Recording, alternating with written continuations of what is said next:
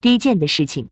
问题：十四岁的孩子说出“我不要洗碗，因为这是很低贱的事情”这种话，我要如何回应？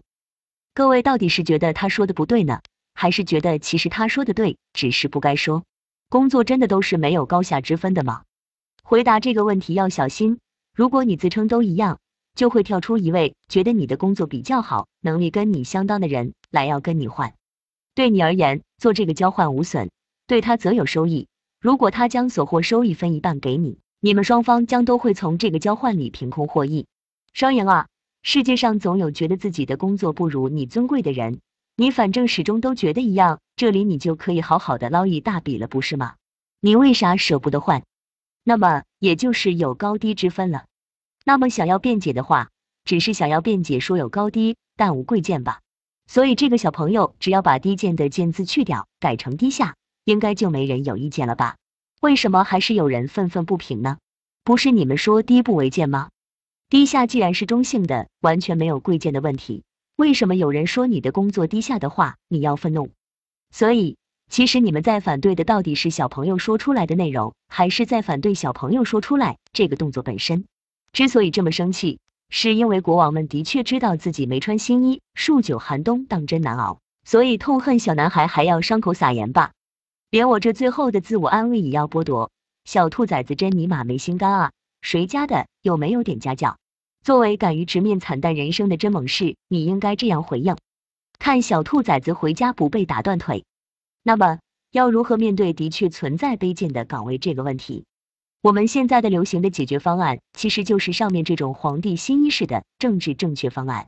明知这是事实，但是要拒绝面对真相，要虚词伪饰。强要说工作无贵贱之分，结果在事实层面总是不堪一击，一不留神就会流露出真相，而且总是要在小孩子面前硬拗撒谎，搞得好像要是能把下一代人全体骗结实了，就会自动实现幻想天国一样。那么，如果抛弃这个方案，我们如何面对这个问题？那就是社会地位的虎符有分两半，一半是工作的属性有高下之分，一半是工作的态度。两半合在一起，才真正决定了你的社会地位。你的工作职位是否低下，是否具有天然的高可替代性，并非全然是你可以选择的，有时甚至全然不是你可以选择的。没有选择就没有罪恶。他人识别出这种天然的高可替换性，而并没有决定向你倾注过多的社交资源，以及礼数主动的交往，是你需要理解和接受的。这是你仁爱的义务。你得让他人活，live and let live。要求人不区分可替换性、不分优先级去投注社交资源，是一种暴政。是的，不要以为你社会位阶不高，你就不会是一名暴君。仔细反省，否则你不要奇怪你为什么众叛亲离、妻离子散。他们不是因为你的社会地位低下，所谓嫌贫爱富，而是因为你是个暴君。我欣赏你对我的礼遇，因为要礼遇我这样微末之人是难得的美德，也让我相信你精神之富裕。我原谅你对我的轻忽，因为我知道你大概人生不易，你有限的资源已经无力覆盖到我这一层。很多人大概要跳脚，凭什么？我凭什么要对那些看低我的人这么软弱？我不管，我要放我强悍者虽远必诛。凭什么？凭只有这个心态的人才会停止下滑，否则无论你现在的地位已经如何低下，已经如何保有可替代性。你的地位一定还会更低下，被一切他人不自觉的推挤进更有可替代性的位置去。他人仅仅只需要凭着风险控制的本能，就会自然而然的触发这种集体决策。你一天不悔改，你就继续下沉一天。你越下沉，你就越会依赖那个人无贵贱的政治正确口号来自我安慰，越强迫性的在虚拟空间发泄猛踩我这种答案，发泄猛踩。根本不会扭转你下滑的事实，也绝不会改变他人嫌贫爱富的无理态度。因为真相是，你是个为了自己愉快而不容他人尽最大努力追求自己幸福的暴君。他人只是无意间看到了你的恶，要敬你而远之。顺着这条线，你才会明白为什么你的同类之中另有一些人，却并不因为自己的卑微而失去他人的尊重。那不是因为他们善于拍马屁，而是因为他们内心有这样的仁德。而他人即使没有显示的认知，在下意识里也感到了安全。下意识的安全会导致人们不自觉的会亲近，对不自觉安排的离自己更亲近的人，人们自然而然留了三分情。这三分情就是你艳羡而诅咒的偏心的本质。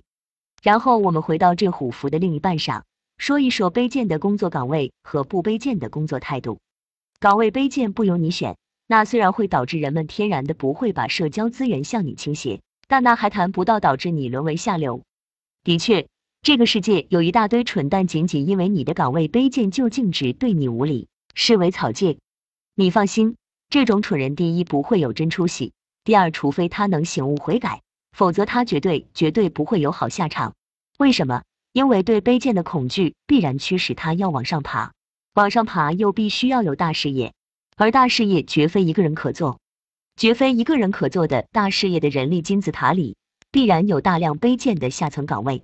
而因他这愚昧的蠢行而带来的逻辑诅咒，会导致他所无法省去的大量卑贱下层岗位，只能由工作态度同样卑贱的人填充。看懂了吗？一家企业里门口的保安大爷，楼道办公室里的清洁阿姨，前台不起眼的接待，负责打印复印的文员小妹，挤在大格子间里的呼叫中心客服，他们的工作态度和士气，其实在很大程度上决定了这家企业里的其他部门的效率。他们每一个人看似都可以轻易的替代，暂时少掉了，似乎企业也不会立刻倒台。但是他们的长期消极抵抗，能无声的吃掉整个企业的竞争力，无声无息的吃掉成本，吃掉客户的满意度，吃掉每个人都不可或缺的核心精英团队的努力，进而毁灭他们的士气。不是没办法，人委屈了，你可以给钱，一万二一个月请清洁阿姨，肯定有人肯忍受你的嚣张跋扈。但是你记住，你的领先优势对手迟早学会，你的人才对手迟早挖走，你的关系优势对手迟早打平，但对手却不用出这二十个一万二。看懂了吗？能成事的领袖一定看得懂，嚣张跋扈、作践低岗位的团队成员是极其昂贵的蠢行。你发觉你的团队领袖看不懂这一点，我就劝你及早准备跳槽，因为他必然没有前途。这么简单的道理都不明白的人，没有资格担当任何团队的领袖。明确的警告你，你跳船的能力是随着你的衰老不断的消退的。你不早点跳，将来那点垄断优势一旦破口，你将与剑同尘。看明白了这一面，你就会明白身处卑贱的岗位，你可以有的选择了。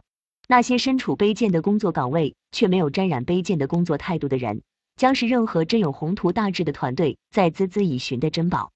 你负责人民大会堂的区域清洁，你的社会地位真的卑贱吗？你在苹果总部负责保安巡逻，你在社会里的地位真的很卑贱吗？你真的站到这些位置上，你会发现在这里极少有人如此不尊重你。